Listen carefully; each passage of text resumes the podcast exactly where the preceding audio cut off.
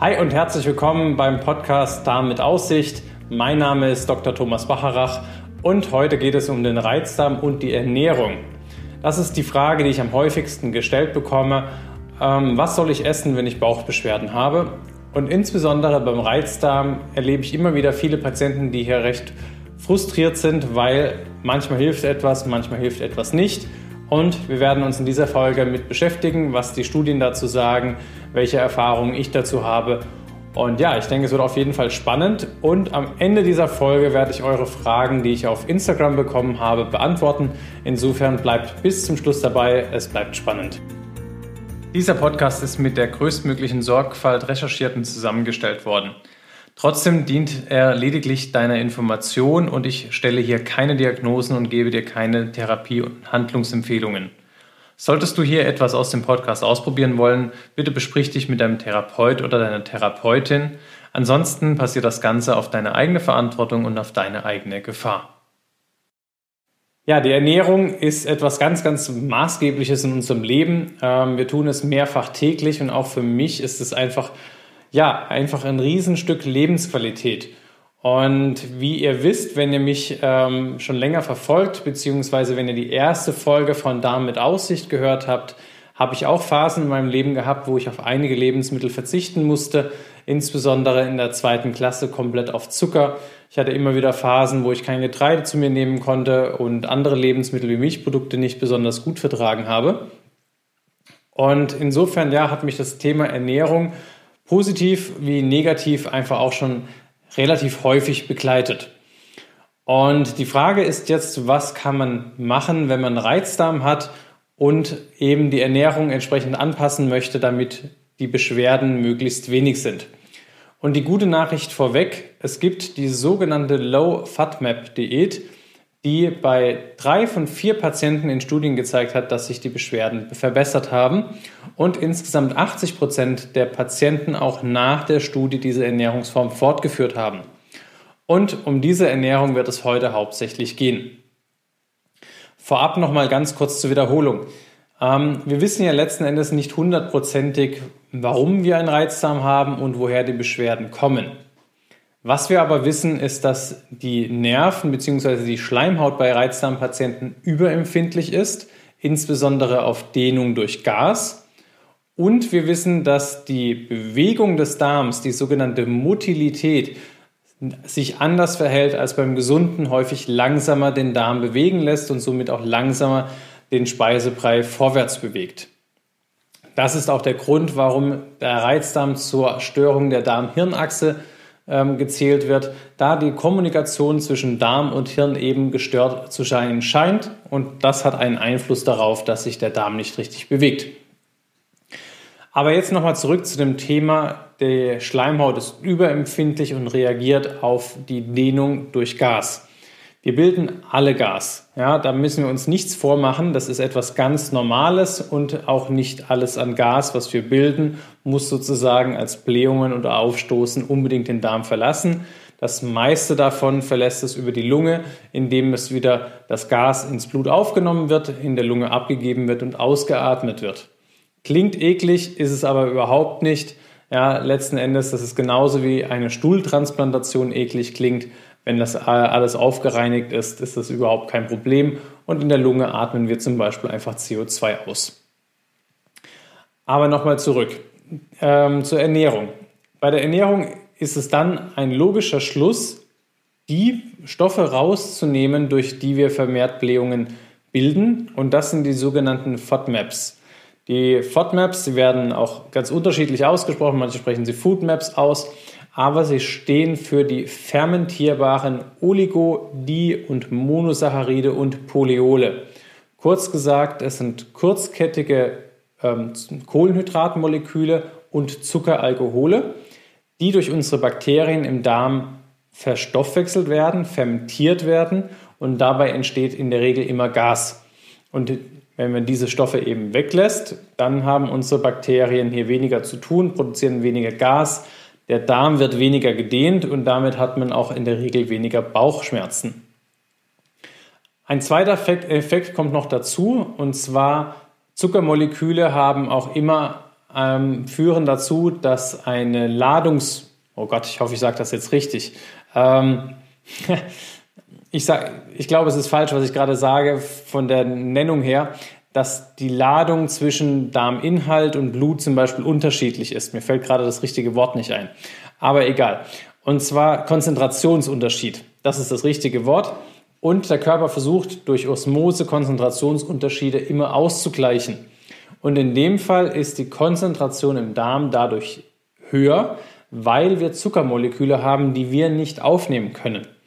Und was macht der Darm, um das Ganze auszugleichen? Er verdünnt diese Zuckermoleküle, indem er Wasser dazu gibt. Und das führt eben dazu, dass der Stuhl dünner wird und du leichter Durchfall bekommen kannst. Also ist das zudem ein Effekt, dass weniger Gase gebildet werden, wenn du die Foodmaps oder FODMAPs weglässt. Zudem auch die Durchfallwahrscheinlichkeit bei dir verringern kannst. Wir steigen jetzt ein kleines bisschen tiefer ein, was die äh, FODMAPs genau sind. Das O steht für Oligosaccharide und hier teilt es sich in zwei Gruppen auf. Das sind die sogenannten Fructane und Galaktane. Fructane sind zum Beispiel in Artischocken, in Brokkoli, in Roggen, Weizen, Gerste und Galaktane sind typischerweise in Hülsenfrüchte. In Hülsenfrüchte, da kennst du auch das Sprichwort, jedes Böhnchen ein Tönchen.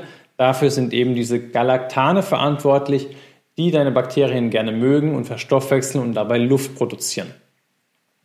Das nächste sind die Disaccharide. Dazu gehört die Laktose, also der Milchzucker. Das Monosaccharid wäre beispielsweise die Fructose.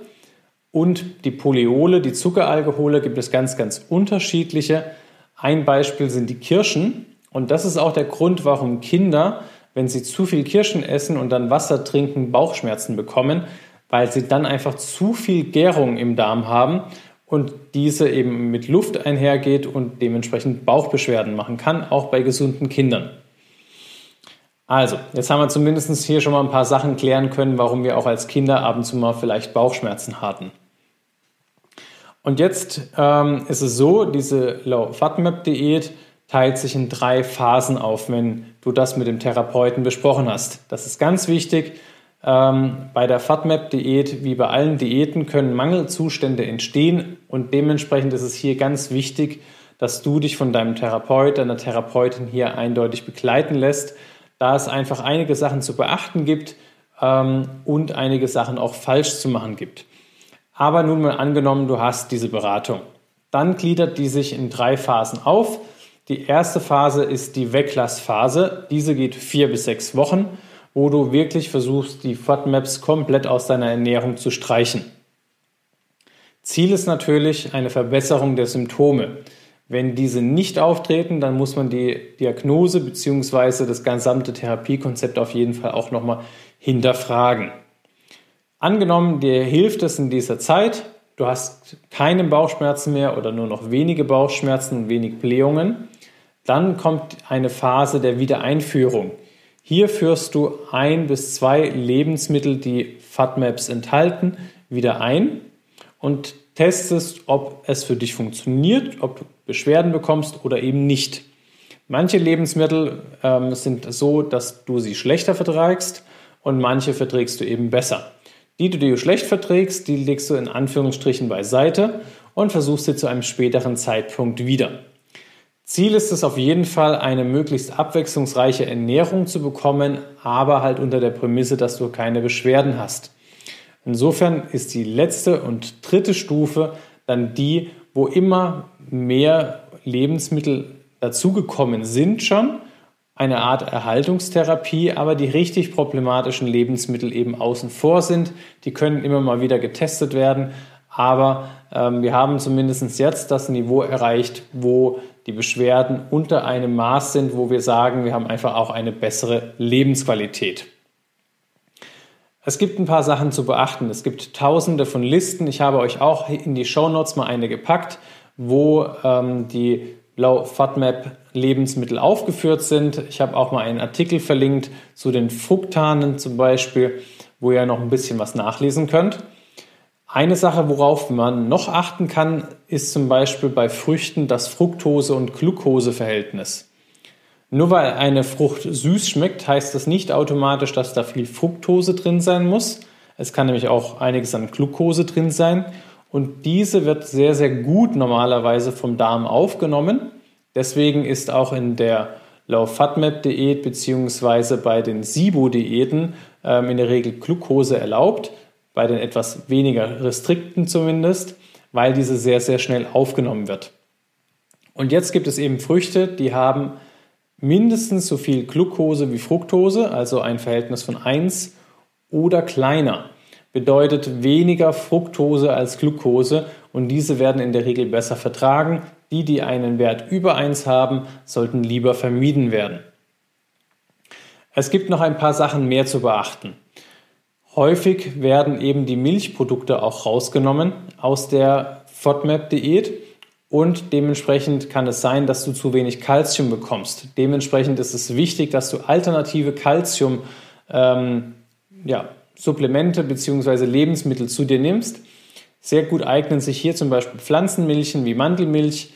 Du kannst aber auch ähm, Sardinen essen oder grünes Gemüse wie Spinat oder Grünkohl. Auch diese haben einen hohen Kalziumwert. Zudem ist es wichtig, die Bakterien weiterhin trotzdem zu füttern. Ähm, wir nehmen den Bakterien natürlich Nahrung weg und wenn wir das sehr, sehr strikt und komplett machen würden, dann verkümmert unser Mikrobiom. Und unser Mikrobiom ist einfach ein großer Bestandteil unserer Gesundheit und dementsprechend sollten wir es so weit nicht kommen lassen.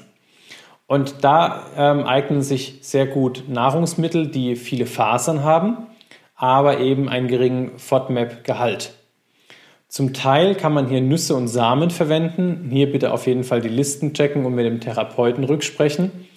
Ähm, die Low FATMAP Gemüsen und Frucht, äh, Früchte sind sehr gut geeignet. Generell enthalten Früchte und Gemüse ähm, gerne Ballaststoffe und sind faserstoffreich. Und weitere Lebensmittel, die sich gut eignen, um Faserstoffe hinzuzufügen, sind zum Beispiel Leinsamen, Quinoa, Buchweizen oder auch der äh, beliebte Haferbrei. Du musst natürlich immer schauen, äh, das sind jetzt allgemeine Informationen, was verträgst du. Ähm, wenn es noch Nussallergien gibt, solltest du die natürlich weglassen und nicht zugunsten der Faserstoffe trotzdem zu dir nehmen. Aber ich denke, das ist dir auf jeden Fall klar. Ähm, was ist noch wichtig bei der Foodmap-Diät? Generell, was du machen kannst, ist, dass du, wenn du selber Brot bäckst, dann lass das Brot gerne ein Sauerteigbrot oder mit Hefe 20 Stunden oder mehr gehen, weil die Stoffe wie die Foodmaps oder auch andere Problemstoffe, die im Getreide enthalten sein können, werden ein Stück weit durch diese lange Stehzeit reduziert und somit sind diese Brote in der Regel besser verträglich für dich. Du kannst auch gerne mal bei deinem Biobäcker nachfragen. Häufig verwenden diese eine so lange Steh- und Gehzeit und ich finde das eine sehr, sehr schöne Sache, wenn man dann seine lokalen ansässigen Bäcker hier unterstützen kann, weil die hier einen deutlichen Mehrwert leisten, anstatt die Backstuben, die mit Backtriebmittel dann die Lebensmittel in sehr kurzer Zeit äh, backfertig machen. Was ist noch wichtig? Es gibt so ein paar allgemeine Themen, die immer wichtig sind da, ähm, zu beachten, wenn es um das Thema Ernährung geht. Nimm dir Zeit beim Essen. Das ist etwas ganz Wichtiges, weil dass du auch genügend Verdauungssäfte ausschüttest. Nimm dir Zeit zum Kauen, damit dein Körper keine Schwierigkeiten hat, die Lebensmittel aufzuspalten und damit auch nur gut aufgespaltene Lebensmittel können auch aufgenommen werden. Ansonsten rutschen die durch und können eben Blähungen verursachen. Insgesamt ist meine Erfahrung, dass warme Lebensmittel und warme Getränke für Menschen mit Bauchbeschwerden tendenziell besser verträglich sind und Beschwerden lindern. Und was auch ein wichtiger Tipp ist, aber das ist einem in der Regel klar, wenn man das Ganze mal diese Listen durchgeschaut hat, ist selber kochen. Gerne am Wochenende sich überlegen, was gibt es die nächste Woche, Einkaufslisten schreiben, gerne auch, es gibt verschiedene Apps, ich werde euch auch mal eine App ähm, die ich selber getestet habe, unten in die Beschreibung packen. Die ist leider auf Englisch, aber dann hast du zumindest eine Foodmap-Liste dabei. Ähm, eben sich gut vorbereiten, vorstrukturieren, vielleicht auch vorkochen und einfrieren und dann eben ähm, anstatt in die Kantine gehen, beziehungsweise du kannst auch in die Kantine gehen, aber eben mit deinem eigenen gekochten Essen. Das ist Aufwand, ja, das stimmt, aber in der Regel lohnt es sich und deswegen, ähm, wenn du in den Selbsthilfeforen schaust oder bei anderen Podcasts, wo Betroffene berichten, ist es das auf jeden Fall in der Regel allemal wert. Letzter Punkt, bevor ich zu den Fragen von euch komme. Ähm, viele haben einfach das Bedürfnis, etwas Süßes zu essen. Und wenn wir eben die Zucker rausschmeißen, dann ähm, was bleibt letzten Endes noch übrig? Das, was manche vertragen, ist Erythrit, ähm, da es von unseren Bakterien nicht verstoffwechselt werden kann und dementsprechend keine Blähungen macht. Gibt es unterschiedliche Berichte? Hier würde ich einfach nach Rücksprache tatsächlich ausprobieren. Und der zweite Punkt ist Stevia. Stevia wird in der Regel auch recht gut vertragen. Aber nun zu euren Fragen. Diese waren nämlich auch sehr, sehr gut und sehr, sehr spannend und dementsprechend will ich die nicht unterschlagen.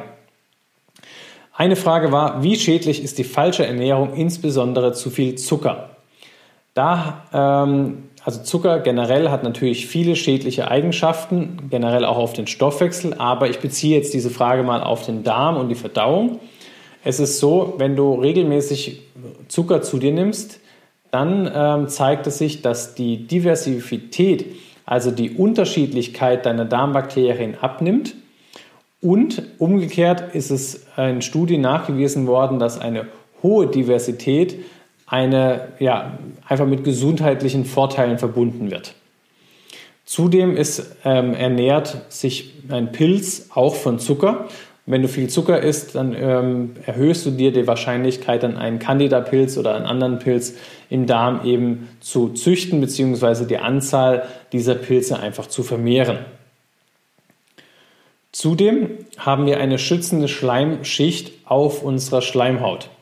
Und wenn du regelmäßig Zucker isst, reduzierst auch du diese. Dadurch kann dann wiederum ein undichtes Darmsyndrom entstehen, ein sogenanntes Leaky Gut. Und fremde Mikroben haben es einfacher, sich festzuhaften, weil diese Schleimschicht natürlich einfach auch eine Barriere darstellt, wodurch dann die Bakterien, die Fremden erstmal müssen. Also insofern, ja, es ist definitiv sinnvoll, für den Darm, Zucker nur in kleinen Mengen zu sich zu nehmen. Ich persönlich mache es für mich so, dass ich nach dem Essen mir ein Stück Bitterschokolade gönne und alles, was darüber hinausgeht, eher selten. Ja, viele, die mich kennen, auch bei mir gibt es Ausnahmen, aber in der Regel versuche ich diese zu vermeiden. Die nächste Frage war, wie oft sollte man in der Woche resistente Stärke essen, damit es eine Wirkung hat? Resistente Stärke ist auch etwas, was die Bakterien ernährt, und zwar in dem Fall die guten Bakterien. Resistente Stärke entsteht zum Beispiel, wenn du Kartoffeln kochst oder äh, Sushi-Reis kochst und diesen abkühlen lässt. Bei diesem Abkühlungsprozess kristallisiert die Stärke aus und diese Stärke kannst du als Mensch nicht verdauen und nicht aufnehmen, aber deine Bakterien können es und freuen sich eben dann über diese extra Fütterung. Und insgesamt kann man sagen, 30 Gramm Ballaststoffe sollte man täglich zu sich nehmen. Und da kann man dann unterscheiden, welche Ballaststoffe das sind. Ähm, man, kann aus, man kann Pektin nehmen, man kann Inulin nehmen, man kann resistente Stärke nehmen.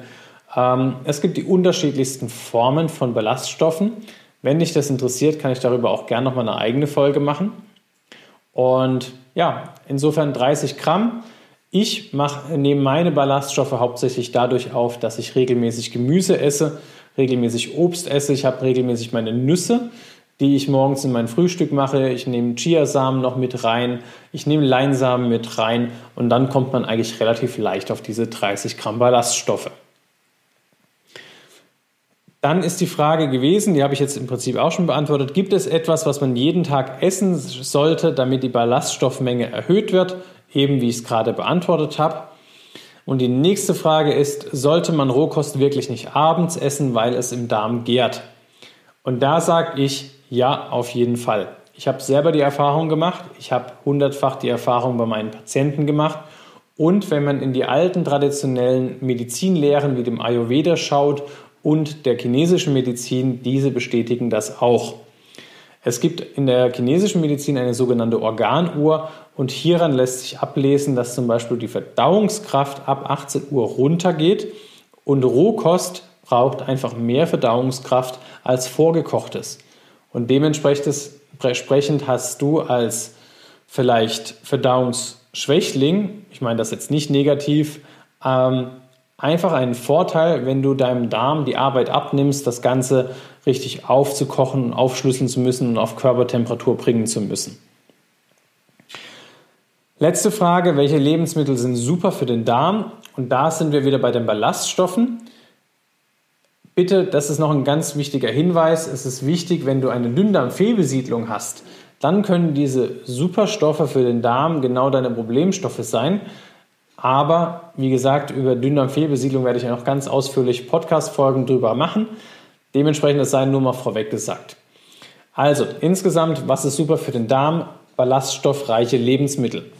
Hierzu zählt zum Beispiel die Artischocke, Apfel, Leinsamen, Flohsamen, Nüsse sind sehr, sehr toll. Äh, Flohsamenschalen bin ich großer Fan davon.